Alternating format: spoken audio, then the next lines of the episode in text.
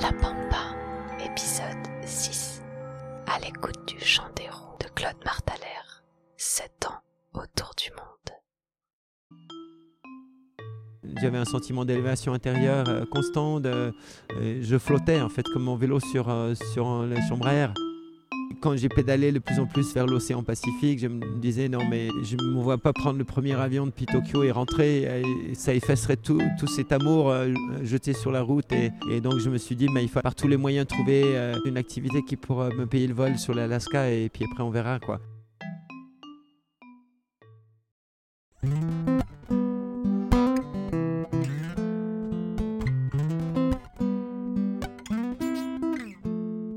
Claude surnommé le Yakman, parcourt le monde à vélo depuis 1981. Son plus grand voyage, il le réalise en 1994. Le plan initial est de rejoindre le Japon et il se donne environ deux ans pour cela. C'est après trois ans, quelques boucles, plusieurs frontières toutes fraîches et de nombreuses pérégrinations que Claude arrive au pays du soleil levant. Mais l'archipel des mangas et des geishas ne sonne plus déjà pour lui comme une fin au voyage, mais plutôt comme une étape. Une étape difficile à franchir avant de se relancer vers les Amériques cette fois. De l'Alaska à Ushuaia, il prend assez d'élan pour aller terminer son voyage sur les chemins africains. C'est lors du festival Vélozon de Chambéry que Claude nous a raconté ses 7 ans et plus de 122 000 km à vélo parcourus. 7 ans ou la création d'un cyclonaute. Bonne écoute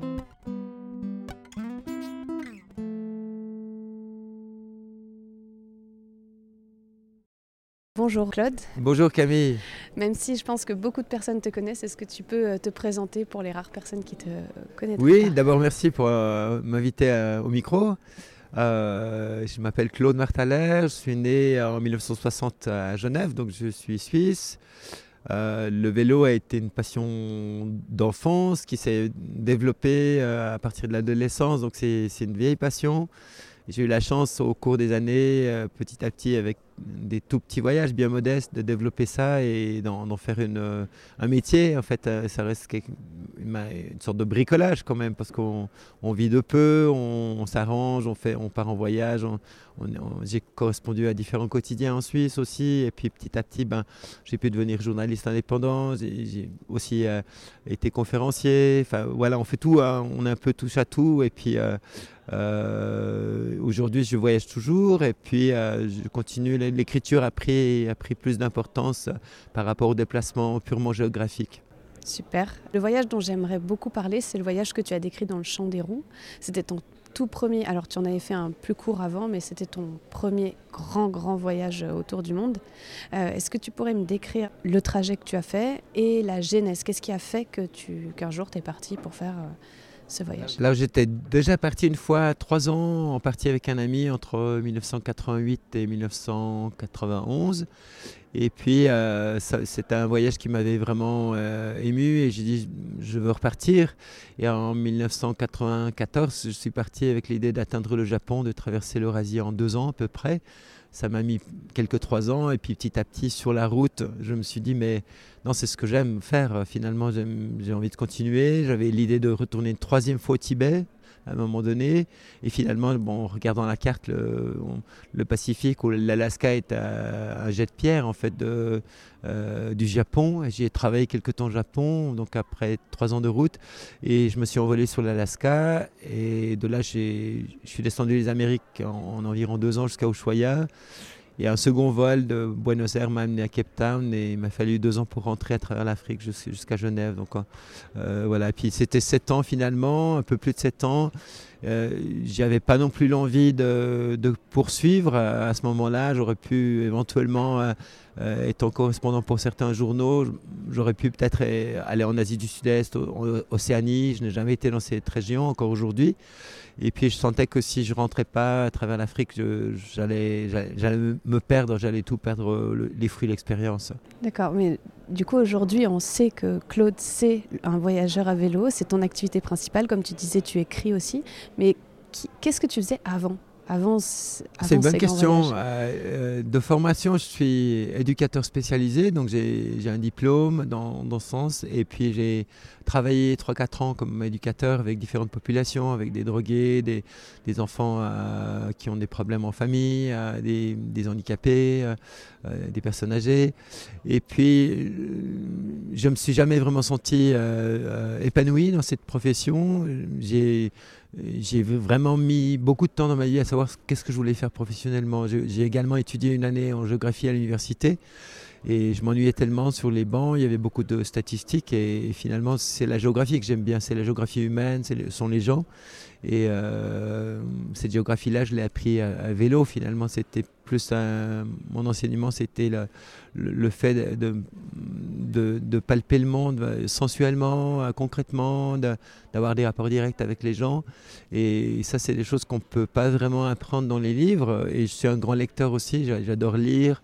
Mais le cadre de l'université, le cadre d'enseignant, c'est une autre forme de connaissance qui est, qui est, qui est aussi qui a tout à fait sa raison d'être mais moi c'est pas celle qui m'inspirait, c'est, c'est pas celle qui me nourrissait. Donc justement, tu, tu, tu t'es réorienté vers ce voyage à vélo pour palper euh, au travers du, bah, du champ des roues, hein, justement. Et euh, est-ce que tu te souviens de ce que tu as ressenti la veille du départ? J'imagine que tu as quitté ton la appartement. La veille du départ. Comment ça se passe? Qu'est-ce qu'on fait la veille du départ quand on sait qu'on part pour... Euh, moi je dors plus, ah j'arrive, j'arrive pas à dormir. La, veille d'un long voyage, hein. si je pars un deux mois, je suis un peu excité, mais j'arrive tout de même à dormir un peu. Mais si je sais que euh, trois fois je suis parti, c'était à chaque fois plusieurs années, je ne savais pas exactement où j'allais ni combien de temps. Et là, bon, il y a tous les préparatifs de, dernier instant, les, les, choses pratiques, les choses qu'il ne faut pas oublier, les choses qu'on oublie forcément. Et euh, là, je, je soulais un appartement à quelqu'un. Quelqu'un me soulait son appartement. Donc je déposais les clés, il n'y avait plus que mon sac de couchage, mon vélo chargé. Et un ami était venu de France à vélo. On a, on a discuté toute la nuit. En fait, on a dormi deux heures, je crois. Et le matin, on faisait un petit déjeuner euh, dans un café. Il y a eu 20 à 30 amis qui sont venus. Il y en a qui m'ont escorté jusqu'à, accompagné jusqu'à la frontière. Il y en a qui m'ont accompagné jusqu'à trois jours de route. Et après, j'ai, euh, pendant à peu près deux semaines, j'avais pédalé, je crois, 700 km, non, moins, peut-être en une semaine, dix jours, en Suisse. Et chaque nuit, je dormais chez un ami. Euh, jusqu'au nord-est de la Suisse pour euh, j'avais besoin de, dire au revoir aux gens. Et, c'était évidemment c'est un moment très émotif. C'était je disais au revoir à mon père à ma mère. Je ne savais pas pour combien de temps je partais. Et, là on réalise vraiment que je réalisais que je partais pour le Japon. Mais bon le Japon c'était quelque chose de je l'avais un peu choisi parce que c'était le plus loin que je pouvais partir par la route sans devoir prendre nécessairement un avion, un autre moyen de locomotion. Donc euh, c'est un, peu un, départ logique lorsqu'on habite euh, euh, dans l'Europe, qui est l'appendice de l'Eurasie en fait. Donc euh, c'est des moments très très forts. Et puis j'ai souvent euh, euh, fait une fête, un petit déjeuner dans un café où on amenait du pain, du beurre, de confiture. Et puis, et puis on, arrive là à 8 h et puis on part pas avant midi, une heure parce qu'il y a toute la famille, les amis, on se discute. Et puis ce sont des moments qu'il faut vivre à fond avant de partir. C'est un rituel un peu. et j'aime bien aussi faire la fête au retour. parce que c'est un peu le, retour de l'enfant prodige, entre guillemets, c'est un peu le d'Ulysse. On revisite plein de, plein de mythes en fait quand on, quand on voyage comme ça. On, est loin d'inventer quelque chose. On répète des choses qui sont dans, euh, dans l'humanité déjà depuis, depuis toujours. Donc du coup, tu n'as pas eu une fracture de euh, je suis euh, en groupe et puis je suis seule, puisque comme tu disais, tu as, eu, tu as été accompagnée régulièrement par euh, tes amis, ou alors du moins au bout d'un moment après, tu es allée chez des amis. Est-ce que tu te rappelles du coup du premier, des, moments où ça y est, là, tu n'as plus les copains qui t'accompagnent, ce soir tu dors pas chez quelqu'un que tu connais Oui. Et, du coup, voilà, se retrouver entre soi et son vélo, c'était quoi Oui, bah, j'avais des amis suisses allemands qui m'ont accompagné à trois à vélo, ils m'ont offert à manger dans un resto vers Saint-Gall, tout au nord-est. Et puis après, j'ai franchi la frontière et j'ai dormi la première nuit dans un parc de jeux euh, en, Autriche. Il faisait froid. J'étais sous ma tente. Et puis après, les premières nuits, j'ai traversé l'école autrichienne. Il y avait de la neige. Et j'arrivais dans des stations de ski, des caravanes, et les gens m'offraient à, manger, à, dormir là. Et les gens étaient en vacances, partaient au ski. Et ils me demandaient Tu vas où, Claude? Et je disais Je vais au Japon. Ça me paraissait tellement irréel à moi-même. C'était presque un gag parce que j'y croyais qu'à moitié. J'étais dans le froid et, et le, Japon était encore à. Je ne savais pas encore, mais c'était trois ans plus tard seulement. Je me suis posé une question aussi. J'ai lu que tu avais voyagé avec 80 kilos.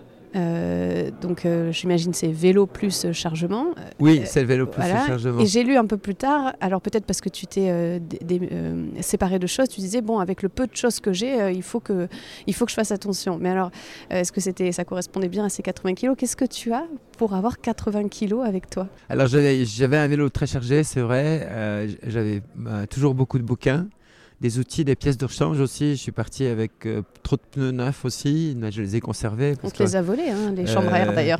Ouais, on m'a volé chambres, trois chambres à air, je crois que c'était. Ouais. ouais, tout à fait. Et donc du coup, bon, j'avais aussi des habits chauds pour l'hiver. Euh, aujourd'hui, je voyage avec un vélo de 60 kg chargé. bon, voilà, mais on peut, on peut partir avec moins, on peut partir avec plus. Euh, le seul confort que je m'octroyais, en fait, c'est toujours aujourd'hui, c'est une tente à deux places. Même quand je pars seul, comme ça, je peux cuisiner dedans, je peux étaler mes affaires, je peux m'installer si, vraiment j'ai un temps, euh, euh, du vent, de la pluie, de la neige. je peux me réfugier, c'est un peu mon, mon et c'est un peu le, seul luxe, je dirais. sinon, j'ai vécu vraiment avec très très peu dans, le voyage. Mais effectivement, le, vélo, ça impressionne puisqu'il est lourd. Quoi. Et c'est vrai que beaucoup de voyageurs qui partent euh, un bon nombre d'années euh, tout seuls ont des vélos très chargés en général. Oui, parce que tu pars pour plusieurs saisons, effectivement. Si on, si on voyage juste dans les tropiques, dans les pays chauds, on fait la lessive, ça sèche la journée, on a besoin de très très peu de choses. Après, c'était l'époque euh, pré-digitale, donc j'avais aussi des livres. Je, prends toujours des livres papier aussi avec moi. mais aujourd'hui, ben, les, les, jeunes partent avec des tablettes. Enfin voilà, tout ça, c'est allégé aussi. Oui, d'accord. Et malgré le fait que tu avais déjà fait un voyage euh, de trois ans, donc qui a dû te conférer qu'on a déjà pas mal d'expérience, est-ce que tu as eu au début de ton voyage des, surprises par rapport à ce à quoi tu t'attendais sur ce deuxième voyage? Est-ce que tu as eu des surprises ou est-ce que c'était euh, conforme à ce à quoi tu t'attendais? Des bonnes surprises, je dirais que c'était euh, oui parce que j'ai traversé l'ex-URSS dans une période charnière pour, pour cette immense région du monde. Et j'ai réalisé bien plus tard la chance que j'ai eue, en fait, parce que j'ai euh, je n'avais qu'un visa russe de trois mois, un visa ukrainien de deux semaines. Que, euh, ces visas-là et des visas chinois, je les ai grattés à la lame de rasoir, j'ai étendu les visas à la main. Euh, bon, je tremblais de peur quand je le faisais, mais, mais je l'ai fait. et, j'ai joué d'une immense liberté en ex-URSS parce que j'ai traversé de nombreuses frontières, aller-retour parfois, et parce que c'était cette période très très floue de la de, des années post-perestroïka où j'étais considéré un peu finalement comme un citoyen soviétique. Euh, et oh, j'arrive aux frontières, on m'offrait du melon, du pain à manger, euh, on me tapait sur l'épaule, on me dit reste pour dormir au poste. Donc c'était chaleureux et euh, à la limite on oubliait presque de, de regarder mon visa s'il était encore valable. Donc j'ai eu vraiment, j'étais comme un ami en fait. Les, les, gens avaient vu très peu de voyageurs individuels à cette époque-là. Il y en a sans doute eu quelques-uns avant, il y en a beaucoup plus aujourd'hui quand l'URSS est ouvert. Mais euh, dans tous les cas, c'était un effet de surprise énorme parce qu'autrefois, euh, on voyageait avec des groupes organisés, surveillés, dans des hôtels avec des chambres avec des microphones et tout ça. Donc euh, pour eux, c'était vraiment quelque chose de, frais, de neuf, d'intrigant. En, même temps, moi, j'aime bien le contact, donc j'aime bien entrer dans la vie des gens et, et c'était magnifique. La notion d'amitié, c'est jamais euh, euh, aussi merveilleusement euh, incarné qu'en ex-URSS. J'en garde le, meilleur souvenir. Si je mets un mot sur cette région du monde, c'est l'amitié. Et puis tu bénéficiais de, ce que tu disais aussi de l'aura du sportif en fait. Au-delà du voyageur seul, tu avais aussi l'aura du sportif en URSS. Apparemment, ils étaient très sensibles au fait de faire ça sportivement. Oui, le fait, c'était, puisque l'idéologie et le sport étaient très liés avec le communisme, c'est toujours aujourd'hui encore la Russie ou la Chine aussi ou bien d'autres pays. Bon, c'est très nationaliste et effectivement j'étais le sportsman. Donc quand on m'offrait de la vodka, j'ai dû en boire malgré tout. moi je bois quasiment pas d'alcool. j'ai toujours avancé cet argument en disant je suis sportsman, je suis cycliste professionnel entre guillemets et ça m'évitait de, boire trop de vodka. Et ça, respectait grandement ce statut-là. Oui, ça t'a permis aussi, lorsque tu grattais les visas, d'être euh, vu de manière avec un œil un peu plus euh, bienveillant de leur part. Parce que tu as joué un peu cette carte-là. Oui, ou alors je jouais souvent à l'indifférence, au naïf. Je buvais de l'eau de ma gourde et je faisais comme si je ne savais pas qui avait changé ses dates, euh, je ne savais pas d'où ça venait. Et finalement, ben, je, je, suis passé entre les gouttes un peu chaque fois. D'accord. Donc tu m'as déjà pas, pas, mal parlé de la, de la Russie. Après, tu es arrivé en Chine. Alors, tu as fait 800 km sur, sur de la piste. Euh, bon, moi, déjà, quand j'en fais 10, euh, je suis déjà de très mauvaise humeur. Donc, je me demandais comment, comment on tient. Comment on tient sur 800 km de piste Qu'est-ce qui, qu'est-ce qui a fait que, parce que tu es arrivé à la fin, tu expliquais que tu étais épuisé. Tu parles de, de Taklamakan de, ouais. Oui, ben j'avais en plus à l'époque j'avais une carte de Chine, une carte suisse au 3,5 millionième. Donc évidemment il n'y avait pas de GPS, il n'y avait pas de téléphone, il n'y avait pas tout ça. Et euh, c'est vrai que cette carte, comme beaucoup de cartes du monde, mentent où elles sont imprécises. Euh, et donc du coup c'est vrai que c'était, j'ai dû beaucoup marcher, euh, tirer le vélo dans le sable. Et, il y avait des, des arrêts pour cantonniers tous les 30 voire tous les 50 km pour entretenir la piste, comme dans toute la Chine. Et c'était c'est vrai, à un moment donné, j'avais plus à manger. C'était, moi, je cherche pas l'épuisement du tout, mais là, je l'ai rencontré plusieurs fois et, euh, ce sont les moments de souffrance où on, c'est des, situations de non-choix. Et dans ces situations de non-choix, dans, dans, toutes nos vies, on rencontre ça. On, est face à quelque chose d'inéluctable. Euh, ça peut être le deuil d'une personne euh, qu'on aime, très proche. Ça peut être justement le, manque de nourriture, l'épuisement. Et là, on, développe, on trouve des ressources euh, en soi en fait. Euh, on n'a plus un gramme de graisse, mais on trouve quand même des ressources. Et, du coup, là, on n'a pas le choix non plus parce que derrière nous, comme tu l'as dit, il y a 800 km de piste, donc on ne peut pas rebrousser chemin. Littéralement, il faut aller de l'avant. Et peut-être c'est ça s'il y avait un enseignement euh, que le voyage amène, c'est qu'il faut, on peut pas, on peut pas revenir en arrière dans nos vies, dans le temps pas seulement dans l'espace, mais aussi dans le temps, et, et que d'une certaine manière, quoi qu'il arrive, si, on, a, si on, a, on est animé par la joie de vivre ou par l'envie d'exister, d'être au monde, on avance. Euh, c'est pas jamais d'une manière linéaire, jamais d'une manière évidente, mais euh, on met un pied devant l'autre. On, on, est des bipèdes, on est, on est fait pour avancer. Mais justement, parce que tu es quand même allé, euh, je voyais, jusqu'à l'épuisement, au point de rentrer chez deux gardes que tu vois sur le, bord de la route et, euh, et, en gros, pas leur laisser de choix de, que de te sauver, quoi. Enfin, que de te filer un coup de main. Oui, là, effectivement, ça faisait déjà, je sais plus combien de temps, mais avant, j'arrivais presque plus marcher. J'avais des jambes très fatiguées, je m'asseyais, j'étais vraiment épuisé, je tirais le vélo, je m'arrêtais et je suis arrivé à c'était un abri de cantonnier et, je suis arrivé, il y avait deux personnes dedans et je me suis assis sur un lit et d'un moment donné, euh, je ne sais plus si a commencé par une soupe aux nouilles qu'ils m'ont offert ou si je me suis endormi sur le lit, mais je suis tombé après une soupe ou deux, j'ai dormi en fait. Et ils m'ont laissé dormir. Et ils ont, ils ont vu, je devais avoir le, le, visage complètement défait, j'étais épuisé. Et après deux bols de soupe euh, vraiment consistants, après un, moment de repos, ben, ça m'a requinqué, en fait j'étais en hypoglycémie euh, et, et c'était effectivement j'ai pas du tout du tout cherché ça. Euh, J'essaye d'éviter ces moments-là. Euh, je ne suis pas du tout un, cycliste de l'impossible, en guillemets, ou je ne suis pas à la recherche de records, de, de, première mondiale, ou, Dieu sait quoi, comme, comme, connerie dans ce goût-là. Mais, mais euh, ce sont des moments euh, qui sont imprévisibles. On a, soudainement, on n'a plus assez de, de nourriture, on a mis plus de temps que prévu pour traverser une région. Et ce sont des moments que je redoute et que, j'essaie de prévoir. Donc j'essaie d'avoir suffisamment de nourriture de réserve. Mais voilà, il y a l'imprévu aussi qui fait qu'on n'est pas toujours adéquat avec ces cartes au 3,5 millionième. Et même avec un GPS, ça, ça peut-être servi à rien. Il y a des moments comme ça où il faut admettre qu'on ne contrôle pas tout dans la vie. Et peut-être ça, c'est aussi un enseignement du voyage, de, se dire euh, il faut accueillir une part de fatalité dans nos vies, de se dire que les principales décisions, ben, on les prend pas forcément nous. Un enfant qui naît, ben, il naît à tel moment. C'est, on va dire, même, euh, on peut dire que c'est lui qui choisit peut-être la date de sa naissance. On n'en sait rien. Mais euh, il y a des, moi, je suis convaincu que les décisions fondamentales dans la vie, qui ont, un effet euh, à très longue durée, on ne les choisit pas, elles arrivent. Il y a des moments opportuns.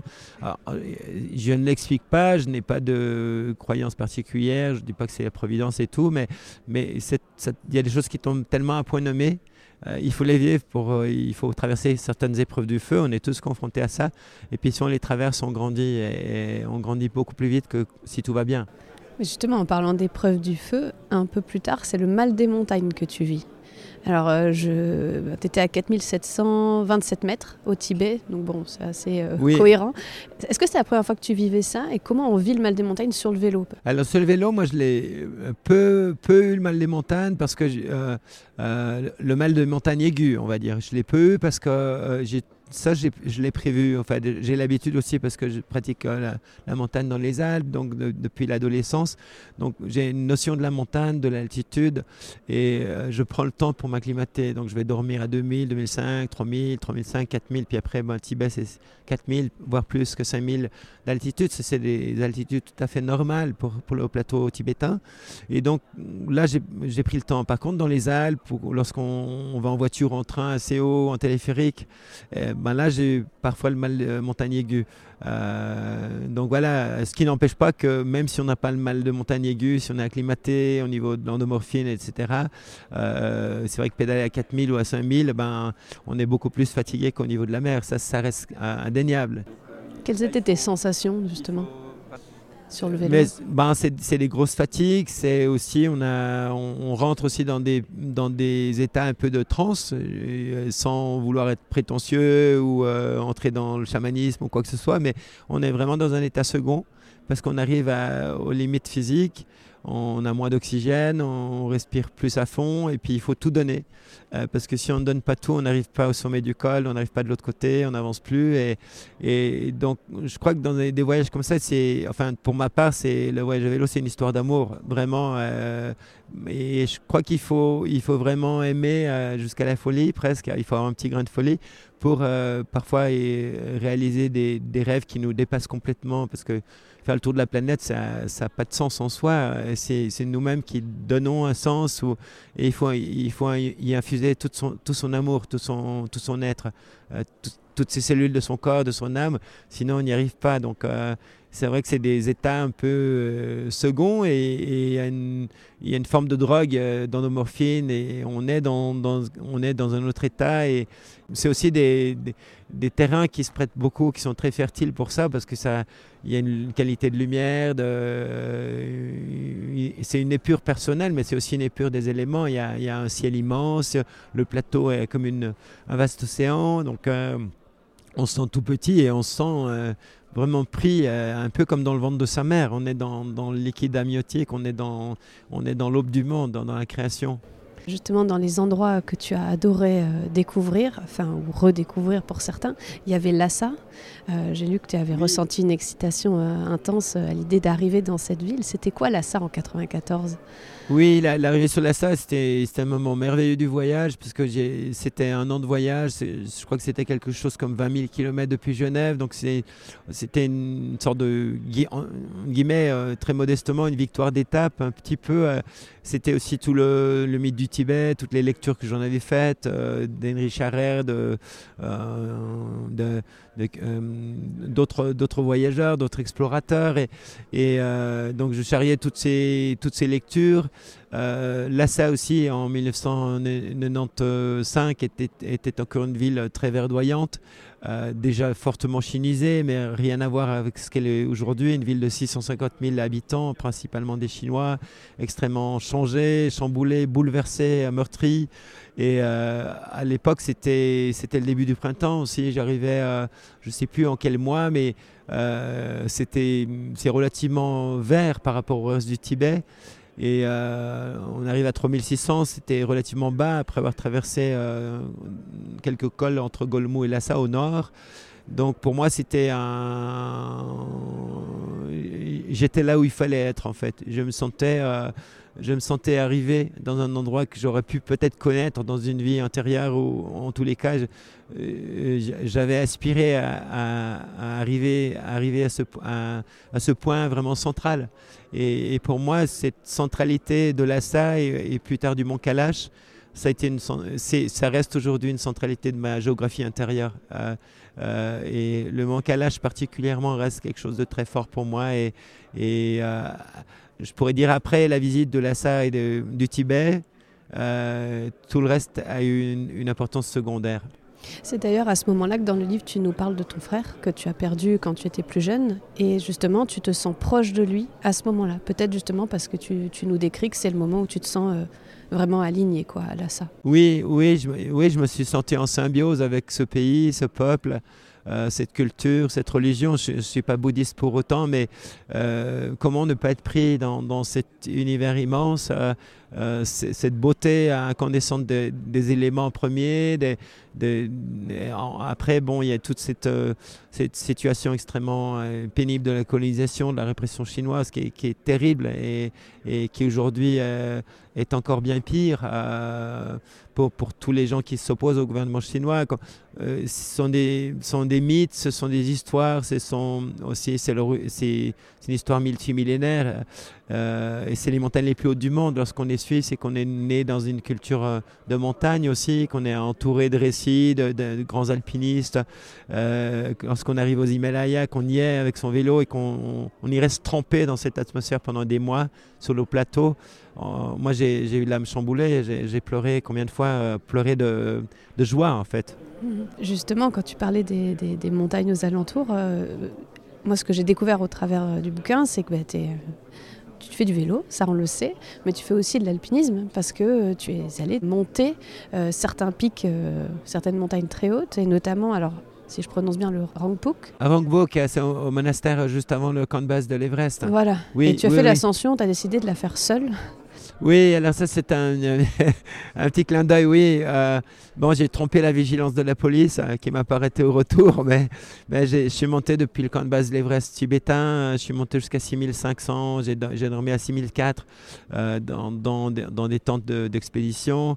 et c'est vrai que j'étais pas équipé, j'avais des chaussures de vélo, un peu mieux que du vélo, mais j'avais des habits de montagne, mais, et je suis monté au maximum que je pouvais jusqu'au pied du glacier en fait. Euh, et c'était magnifique de voir cette face nord de, l'Everest euh, qui, est vraiment imposante. C'est la, déesse mère des montagnes. Et mm, bon, ben, quand je suis revenu, la, police chinoise m'a coffré puisqu'il y a un, poste de police au camp de base. Mais c'était l'aboutissement d'un très très long chemin. C'était euh, sans vouloir m'attirer aucune gloire, mais, mais c'était tellement intérieur comme démarche. C'est, on, a vraiment, moi j'étais porté par l'altitude. J'avais un sentiment d'élévation intérieure euh, constant. De, euh, je flottais en fait comme mon vélo sur euh, sur les chambres à air. j'étais en j'étais dans un état second vraiment après ça a été tempéré par par l'opération de la police dont tu parlais oui oui puis c'est aller dans la poche du chef en fait hein. c'est pas vraiment aller dans, les caisses de, ça, dans la doute. Et donc, justement, moi, c'est ce qu'on en parlait tous les deux tout à l'heure, c'est un peu à ce moment-là que j'ai commencé à voir que finalement, les deux ans Japon, ça serait pas forcément les deux ans Japon. C'est à peu près à cet endroit-là que pas à pas, toi, tu as cheminé euh, intérieurement, enfin psychologiquement, et que tu t'es dit bon, ça sera peut-être pas tout de suite le Japon finalement. Euh. Est-ce que tu te rappelles un peu euh, comment ça s'est passé pour toi le moment où en fait le plan de base de deux ans j'arrive au Japon s'est transformé tranquillement et est arrivé au final on le saura plus tard à sept ans de voyage? Oui, je crois que c'était. Enfin, c'est comme c'était un rêve d'enfant, que j'avais lu aussi des récits à l'adolescence sur euh, euh, des tours du monde à vélo, tout ça, quelque part, j'avais en moi cette, euh, cette, aspiration à réaliser ce tour du monde, un tour du monde à vélo un jour dans ma vie. Mais je ne savais pas jusque-là que c'était là, là peut-être la, la, manière, puis j'étais encore loin de l'accomplir. Euh, et quand, quand je suis arrivé à Chengdu, donc à, la fin de la traversée du Tibet de l'Est, après une, une arrestation assez mouvementée avec la police, une amende, une expulsion, euh, et quand je m'orientais, euh, j'avais encore, je crois, 3000 km à rouler jusqu'à Pékin. Et là, je m'orientais vers le Japon. Et là, c'était, je tournais le dos un peu à l'Himalaya. avec, avec beaucoup de tristesse d'ailleurs. Et, je me suis dit, j'aimerais bien y retourner. Je, je rêvais qu'à y retourner. Et quand je suis arrivé, quand j'ai pédalé de plus en plus vers l'océan Pacifique, je me disais non mais je peux pas, euh, je ne me vois pas prendre le premier avion depuis Tokyo et rentrer, ça, ça, bifferait tout, ça, effacerait tout, tout cet, effort euh, constant et régulier, tout cet amour euh, jeté sur la route et toute mon énergie serait, serait, serait, annihilée en un seul vol et ça serait du vol vraiment d'émotion et d'expérience et, et, je serais trop, je serais trop mal de rentrer si vite. Et donc je me suis dit, mais il faut par tous les moyens trouver, euh, trouver euh, euh, un métier, un travail, quelque chose, une activité qui puisse, je puisse gagner quelques sous pour, pour me payer le vol sur l'Alaska et puis après on verra quoi. C'est ce que tu as fait justement, tu arrives au Japon en août 96. Oui. Et euh, est-ce que tu, tu, tu, te souviens, donc euh, comme tu le disais, tu, tu, as dû trouver du travail, mais euh, bah, c'était quand même normalement l'aboutissement du, du, voyage. Qu'est-ce que tu as ressenti en arrivant quand même au Japon à ce moment-là? Au Japon, c'était difficile parce que je me sentais extrêmement esselé. Euh, c'était presque trois ans de voyage et j'ai reçu des lettres à la poste restante de Tokyo. Euh, j'ai dormi chez différentes adresses que j'avais. C'était chaque fois des courts termes. Et je me disais, mais euh, le Japon est, est, toujours un pays très cher. Moi, j'avais plus beaucoup d'argent et je ne pouvais pas tenir très longtemps. C'était l'hiver aussi, il faisait froid, donc je ne pouvais pas non plus trop dormir dehors. Euh, il fallait que je sois dans une maison. Et, euh, c'était assez fastidieux. J'ai travaillé un mois dans une pension des Alpes japonaises. J'étais un peu l'homme à tout faire, mais je gagnais très peu. Et je me suis dit, mais si je reste là, je ne vais jamais pouvoir repartir. Euh, et finalement, de fil en aiguille, en mettant des annonces, euh, en essayant aussi de projeter un diaporama de mes premiers trois ans à vélo. J'avais fait euh, amener mes diapositives par un ami de ma mère qui, était homme d'affaires et qui venait sur Tokyo. Euh, j'ai essayé de, faire une tournée dans les ambassades euh, à travers les ambassades étrangères. Ça, a complètement foiré. Ça n'a pas du tout marché. J'ai eu des moments de désespoir en, en, me disant mais mon rêve il sera avorté. Est-ce que je pourrais vraiment aller de l'autre côté du Pacifique? Et finalement, j'ai pu, à force de. J'allais dans, les magasins, dans, les magasins de kiosques à journaux et je repérais toutes les, couvertures de magazines outdoor, de, de vélos. Et la seule chose qui était écrite en anglais, c'était le, le, nom du le titre et, un, numéro de téléphone. Et fort de cela, ben, acheté du crédit pour une cabine téléphonique. Je m'enfonçais dans une cabine et j'appelais un, les, les, magazines en disant voilà, euh, euh, je suis là depuis trois ans à vélo, j'ai des super photos, j'ai plein d'aventures. Et euh, je devais convaincre des Japonais qui parlaient à peine l'anglais et puis après, je devais rouler souvent 40 à 50 km aller-retour à travers Tokyo, qui est une immense ville, pour trouver l'adresse, qui est toute une aventure. C'est très difficile de trouver une adresse à, Tokyo, même pour les Tokyoites. Et, et, finalement, je devais retourner deux, trois fois jusqu'à qu'ils m'acceptent. J'avais des photos papier aussi que je pouvais montrer. Et euh, sur la base de ces photos qu'ils ont souvent aimées dans les magazines, euh, j'ai euh, contacté ma mère qui, elle, faisait des doubles de diapositives pour les envoyer au magazine. Et donc c'était tout un processus très artisanal, très lent. Et finalement, j'ai j'ai réussi ce qui était un peu impensable au départ, ce qui était un, peu un pari. J'ai publié, je crois, dans 12 magazines euh, japonais. Euh, j'étais bien rémunéré euh, et j'ai pu repartir. J'ai pu même encore pédaler jusqu'à Hokkaido, donc quand même visiter un peu le Japon avant de, de m'envoler sur, sur Anchorage en Alaska. Donc justement, tu arrives donc à Anchorage euh, et Anchorage là, bah, tu descends, tu descends, tu descends. On va, tu vas descendre euh, d'ailleurs jusqu'à Ushuaia et euh, tu vas traverser notamment les Andes. Et ce qui va changer, c'est que tu vas rencontrer Ruedas. je ne sais pas si je prononce bien son, prénom. Oui. Et là, ça va changer de, de, typologie de voyage puisque vous allez voyager à deux pendant plusieurs mois. Donc, qu'est-ce qui a, qu'est-ce qui a changé pour toi dans ce voyage du fait d'être à deux? Qu'est-ce que Qu'est-ce que tu en retires Quand j'ai rencontré, rencontré euh, Ruedas et Simon, euh, qui étaient euh, sur une place de, au Guatemala, qui, qui étaient en train de jongler, et je me baladais simplement et bon, je me suis, je, me suis approché, on a sympathisé. J'étais dans un hôtel. Eux, ils refusaient complètement d'aller à l'hôtel. Ils étaient fauchés comme les blés. Bon, moi, c'est pas que j'allais tous les jours à l'hôtel non plus, mais j'étais à l'hôtel. Donc, je, je, leur ai, permis de prendre une douche aussi. et puis finalement, on a sympathisé, mais ils partaient le lendemain. Et j'avais vraiment une fibre très forte pour eux. J'aimais bien ces, gens-là parce qu'ils étaient très spontanés, ils, voyageaient sans grande expérience, ils allaient avec des vélos bricolés et, ils avaient une chouette ambiance entre eux aussi. Ils rigolaient beaucoup. J'aime beaucoup rire et je me suis dit mais ils sont partis et je les ai rattrapés en cours de route et finalement, on a, on a roulé comme ça. Simon finalement est rentré euh, sur le Belize où ses parents euh, habitaient. Et j'ai continué avec Ruedas et, c'est devenu vraiment une profonde amitié. On a, on a voyagé cinq mois ensemble. Il est rentré parce que sa, sa compagne d'alors était une euh, trapéziste dans un cirque de Madrid et il était amoureux quand même. Tous les, tous les, tout son carnet de bord, c'était, il déchirait, il envoyait sa, sa bien-aimée. Donc, il avait un rapport très fort et sa bien-aimée n'en pouvait plus qu'il ne soit pas là. Et finalement, il est rentré depuis la Bolivie.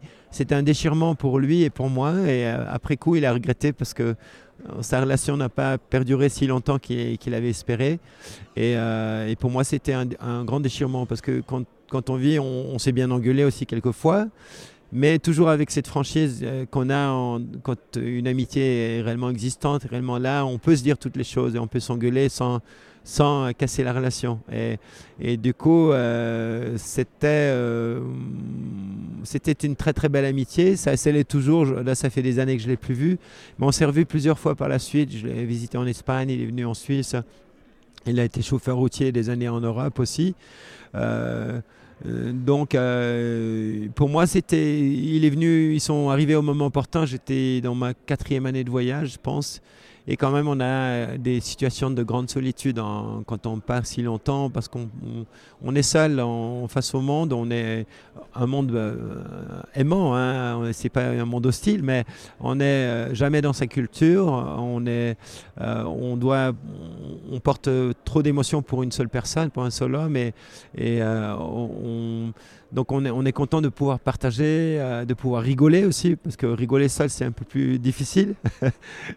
et euh, du coup c'était quelque chose de, magnifique. Euh, moi j'en retiens une amitié très très forte et je pense que combien même je peut-être je le rencontrerai plus dans ma vie, c'est une des grandes amitiés de ma vie. et du coup, parce qu'il y avait une, on est très très différents, on est, on est, mais on avait une très grande tolérance l'un pour l'autre. On a, je crois que c'est l'humour aussi qui nous soudait beaucoup et qui, qui permettait de, euh, face à toute situation, de se dire bon ben voilà, on continue, c'est pas grave. Euh, euh, donc on, prenait les choses comme elles venaient et on était sur la même longueur d'onde. Et, ça, c'est suffisamment rare pour le souligner dans, dans, une vie ou dans un voyage. Euh, nos amis, nos amis d'enfance, ils sont rares. Euh, ils sont, ils sont 4-5, ils sont les doigts d'une main. Euh, des amis comme ça qu'on à, vie, ils sont, ils sont aussi très, très, très, très rares. Et là, c'est vraiment quelque chose qui était un grand, grand partage on a, qu'on a eu. Il m'a énormément donné. Je pense que j'ai aussi pu lui donner beaucoup en termes de, de présence, d'échange, de, de, de, bons moments à vivre entre potes. et ça, je pense que c'est peut-être ça qui est le plus beau dans, dans la vie, c'est les moments d'amour et, d'amitié, parce que si on note ça, qu'est-ce qui reste dans une vie? En tant que lectrice, le moment où vos chemins se séparent, c'était pour moi le moment le plus triste euh, du livre. Ça a été euh, même dur pour moi de le lire parce que on s'attache à toi et on voit en plus à ce moment-là tu ne comprends pas vraiment pourquoi il s'en va et, euh, et, vous vous retrouvez, vous vous reséparez, retrouvez et, euh, et, en fait nous on a envie de protéger le Claude de l'époque en lui disant mais ça va, nous on est là, on te suit et c'est vrai que c'est un moment qui est assez ouais, qui est hyper prenant. Moi ça m'a vachement marqué. Euh, donc on descend toujours et on arrive à Ushuaia. Et Ushuaia, justement, tu t'interroges sur le fait que ce soit peut-être la fin de la route, en fait. Euh, parce que bah, là, tu n'as plus un rond, euh, tu sais pas ce que tu, ce que tu vas faire. Alors tu tentes plusieurs choses, pour, plusieurs pistes pour essayer de retrouver un second souffle sous forme d'argent.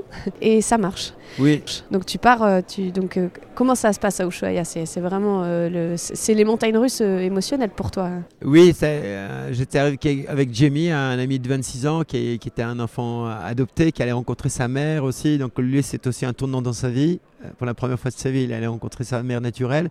Moi, je n'avais plus beaucoup d'argent et, quelques temps avant, je crois que c'était à Porto Montt ou un peu avant Choya, je recevais un email euh, qui tenait en trois lignes en allemand et c'était une compagnie euh, de pharmacie suisse qui me commanditait une série d'articles. Et, et j'ai dû leur lire plusieurs fois pour y croire, tellement ça paraissait miraculeux.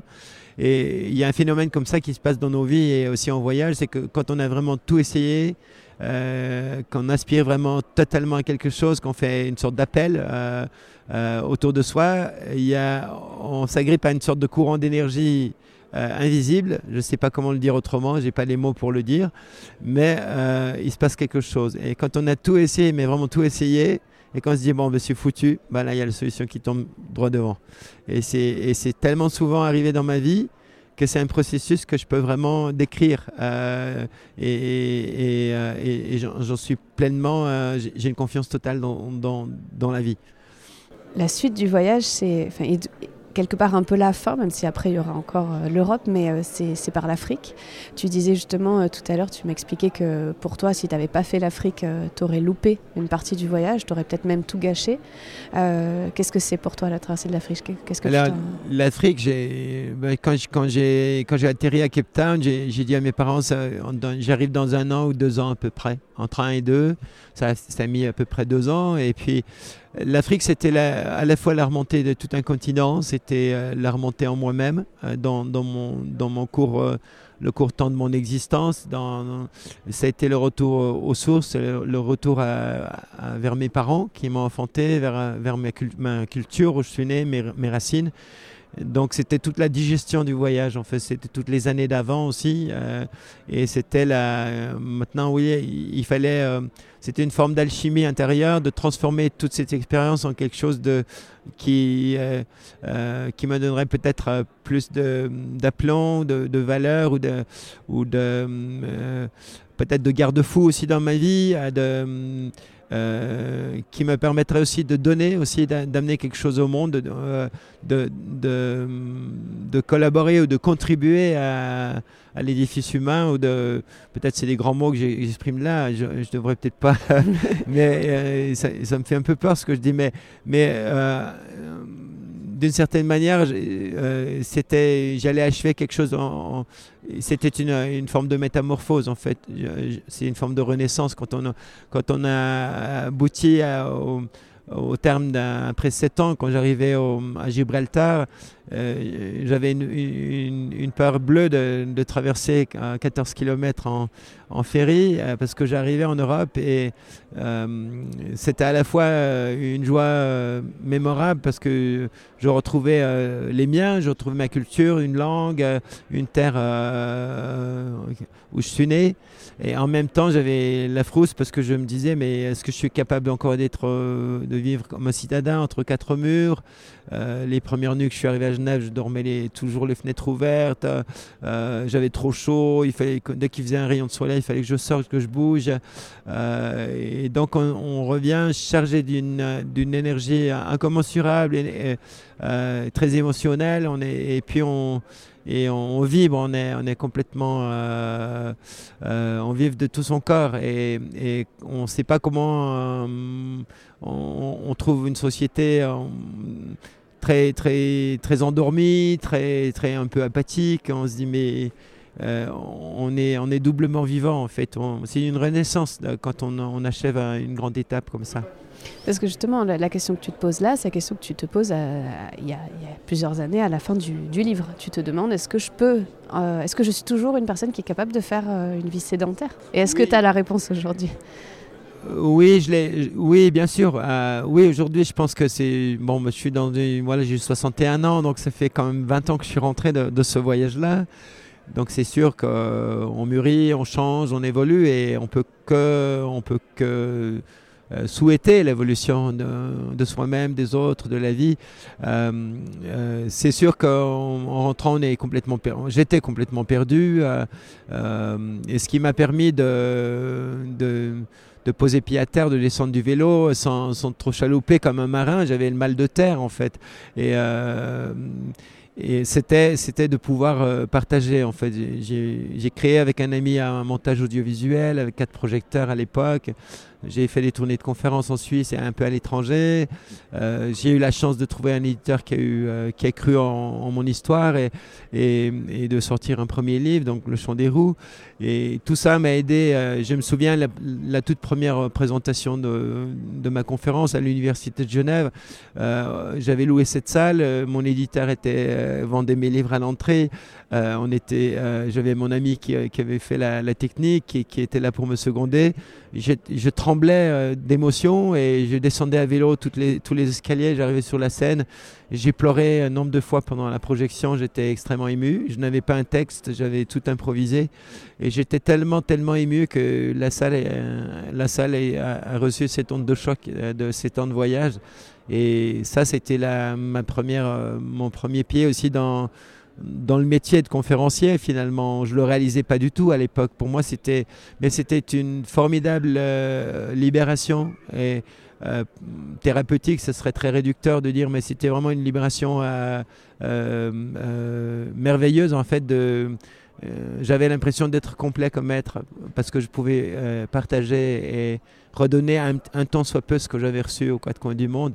Et je crois que les gens l'ont bien, bien reçu, l'ont bien entendu ce message-là. Et, donc pour moi, c'était une manière de pouvoir euh, écrire aussi un livre, c'était poser mes émotions à terre des, par des mots sur du papier et de déposer ça, en de, pouvoir me déposer moi-même et, de, de, me sentir serein.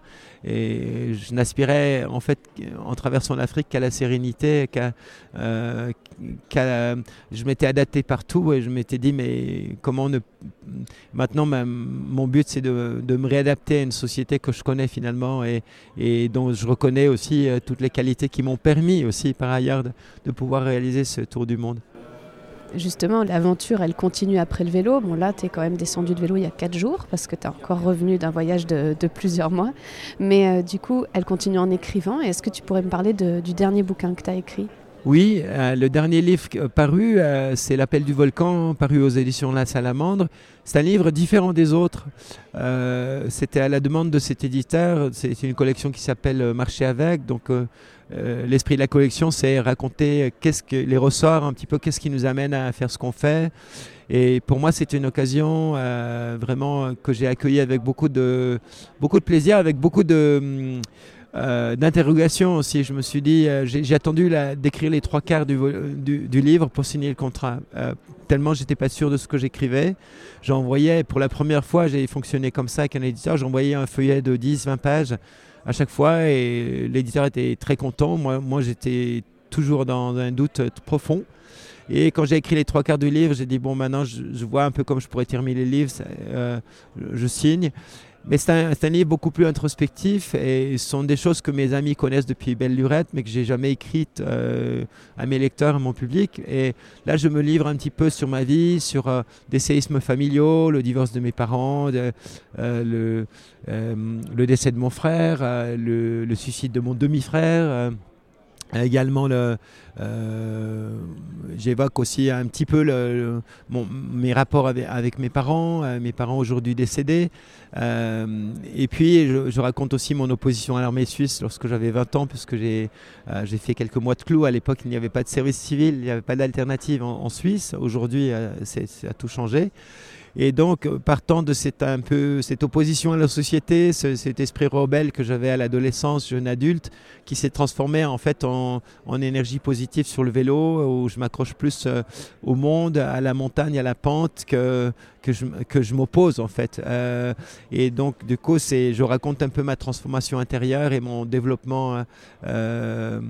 Euh, intérieur également, en fait, de, de dire euh, voilà, euh, j'étais comme ça à l'adolescence, après j'ai passé par différentes phases et ça m'a amené à faire des voyages à vélo, j'ai adoré ça et j'en ai fait plus et aujourd'hui c'est devenu une, forme de, de, métier, si on veut bien. Lorsqu'on vit des voyages à vélo, on vit énormément de choses. Mais qu'est-ce qu'on vit pas? Qu'est-ce qu'on ne vit pas? Alors, bah, chaque mode de vie, euh, c'est comme choisir une route. Euh, moi, c'est un, peu le dilemme de ma vie, ou un dilemme, c'est quand j'arrive à une fourche, j'aimerais prendre la fourche en fait. Et je ne sais pas quelle route prendre. Et, combien de fois en voyage, ça m'est arrivé d'arriver à une fourche où euh, j'ai sorti mon réchaud, j'ai fait du thé, j'ai mangé. Et après, j'ai laissé parler mon instinct, j'ai arrêté de réfléchir, j'ai pris une déroute. Et ma question toujours, c'est si j'avais pris l'autre route, qu'est-ce qui serait passé? Parce qu'on ne sait jamais en fait dans la vie. C'est un des aspects totalement magiques et merveilleux de la vie. C'est qu'on se dit si on prend cette route, euh, qu'est-ce qui va advenir euh, euh, Je rencontre telle personne, ça me fait bifurquer ailleurs et on se laisse porter par la vie finalement. Et c'est peut-être aussi ce qu'on apprend en voyage, c'est de se dire bon ben vaille que vaille, euh, il va se passer. Moi, je contrôle rien du tout. Et puis, euh, si une histoire d'amour doit se passer, si une histoire d'amitié, si une opportunité de travail, si, si un logement, si une ville me plaît, si tout est possible finalement. Et alors, jamais vraiment dans l'absolu tout est possible, mais beaucoup plus de choses sont possibles qu'on imagine et on a beaucoup plus de ressources qu'on imagine aussi pour réaliser des choses qu'on pensait impossibles au départ. Alors faut-il les réaliser? C'est un autre débat. Euh, faut-il simplement les rêver? Euh, Il y a des gens qui sont contents et c'est très bien comme ça. Il y a des gens qui doivent ou, qui veulent réaliser un rêve ou plusieurs, c'est bien aussi. Euh, il n'y a aucun, il faut éviter un peu de ces catégories positives, négatives et simplement accueillir un peu le, monde et puis euh, être bien à l'écoute de son souffle, de son, de son être propre et de dire que sans les autres on n'est rien du tout en fait, on est, on est si peu de choses dans la nature et accepter sa finitude aussi, sa mort et se dire qu'on est de passage ici. Après, advienne qui pourra, que pourra, mais euh, c'est simplement d'accepter son destin humain et d'accueillir ça comme une chance énorme. Euh, la vie, c'est tout ce qu'on a en fait. Euh, et donc il faut s'en apparaître et essayer de. Enfin, moi, j'ai voilà, j'ai voyagé, mais je n'ai pas eu d'enfants, je n'ai pas eu de famille. j'ai vécu en couple, je connais l'amour, mais je ne connais, je ne connais pas la famille. Aujourd'hui, je vis avec une compagne qui a quatre enfants qui sont grands, qui est cinq fois grand-mère, bientôt six fois. Ensemble, on a acheté une maison dans le sud de la France et puis on va essayer de créer une, un bed and breakfast et puis un, camping pour les cyclistes dans le jardin et une bibliothèque du vélo aussi. Bon, voilà, on, travaille dans le jardin, dans la maison euh, et c'est un projet sédentaire, collectif aussi à deux et on veut créer un, lieu d'accueil aussi. Enfin, vraiment, l'ouverture de, cette maison est, fondamentale pour nous.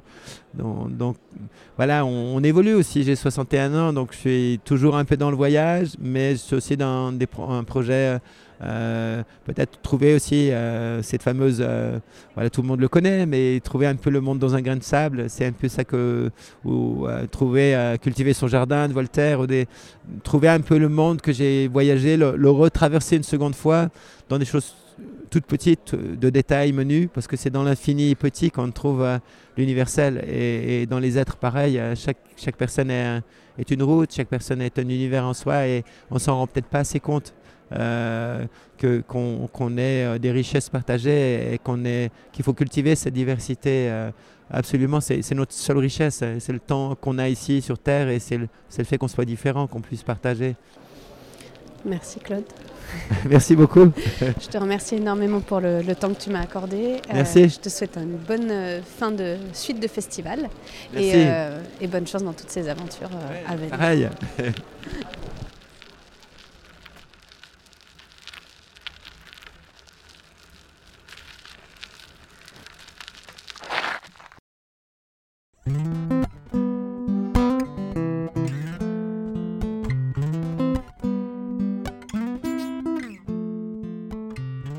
La Pampa épisode 6 est terminé. J'espère que cet épisode vous a plu. Si oui, mettez des étoiles dans ma vie en vous abonnant au podcast sur votre appli de podcast favori, en nous mettant un petit commentaire 5 étoiles et en nous suivant sur Instagram at sopampastique. Je vous remercie beaucoup d'avance. Pour continuer l'aventure, je vous invite à me laisser en commentaire les voyageurs à vélo que vous souhaiteriez entendre dans les prochains épisodes de La Pampa. Merci à Claude Martaler pour sa gentillesse et sa bienveillance. L'aventure qu'il nous a racontée est l'objet du livre Le Chant des roues, publié chez Olizane. Attention, voyage garanti. Vous pouvez également retrouver Claude sur son site claudemartaler.ch au travers de son nouveau livre L'appel du volcan aux éditions Salamandre et bien sûr bientôt dans sa maison d'hôte la Bastide de la Source à Saint-Saturnin-les-Aptes. Le mixage et le montage de cet épisode est de Camille Boyardi-Franqui. Merci à François Suchel de m'avoir présenté Claude et encore merci à Anne pour son énorme soutien. La Pampa part maintenant en vacances avec le Père Noël. Nous vous retrouverons donc en janvier pour un nouvel épisode pampastique. D'ici là, je vous souhaite de tout cœur de splendides fêtes de fin d'année et de nombreux kilomètres à vélo. À bientôt!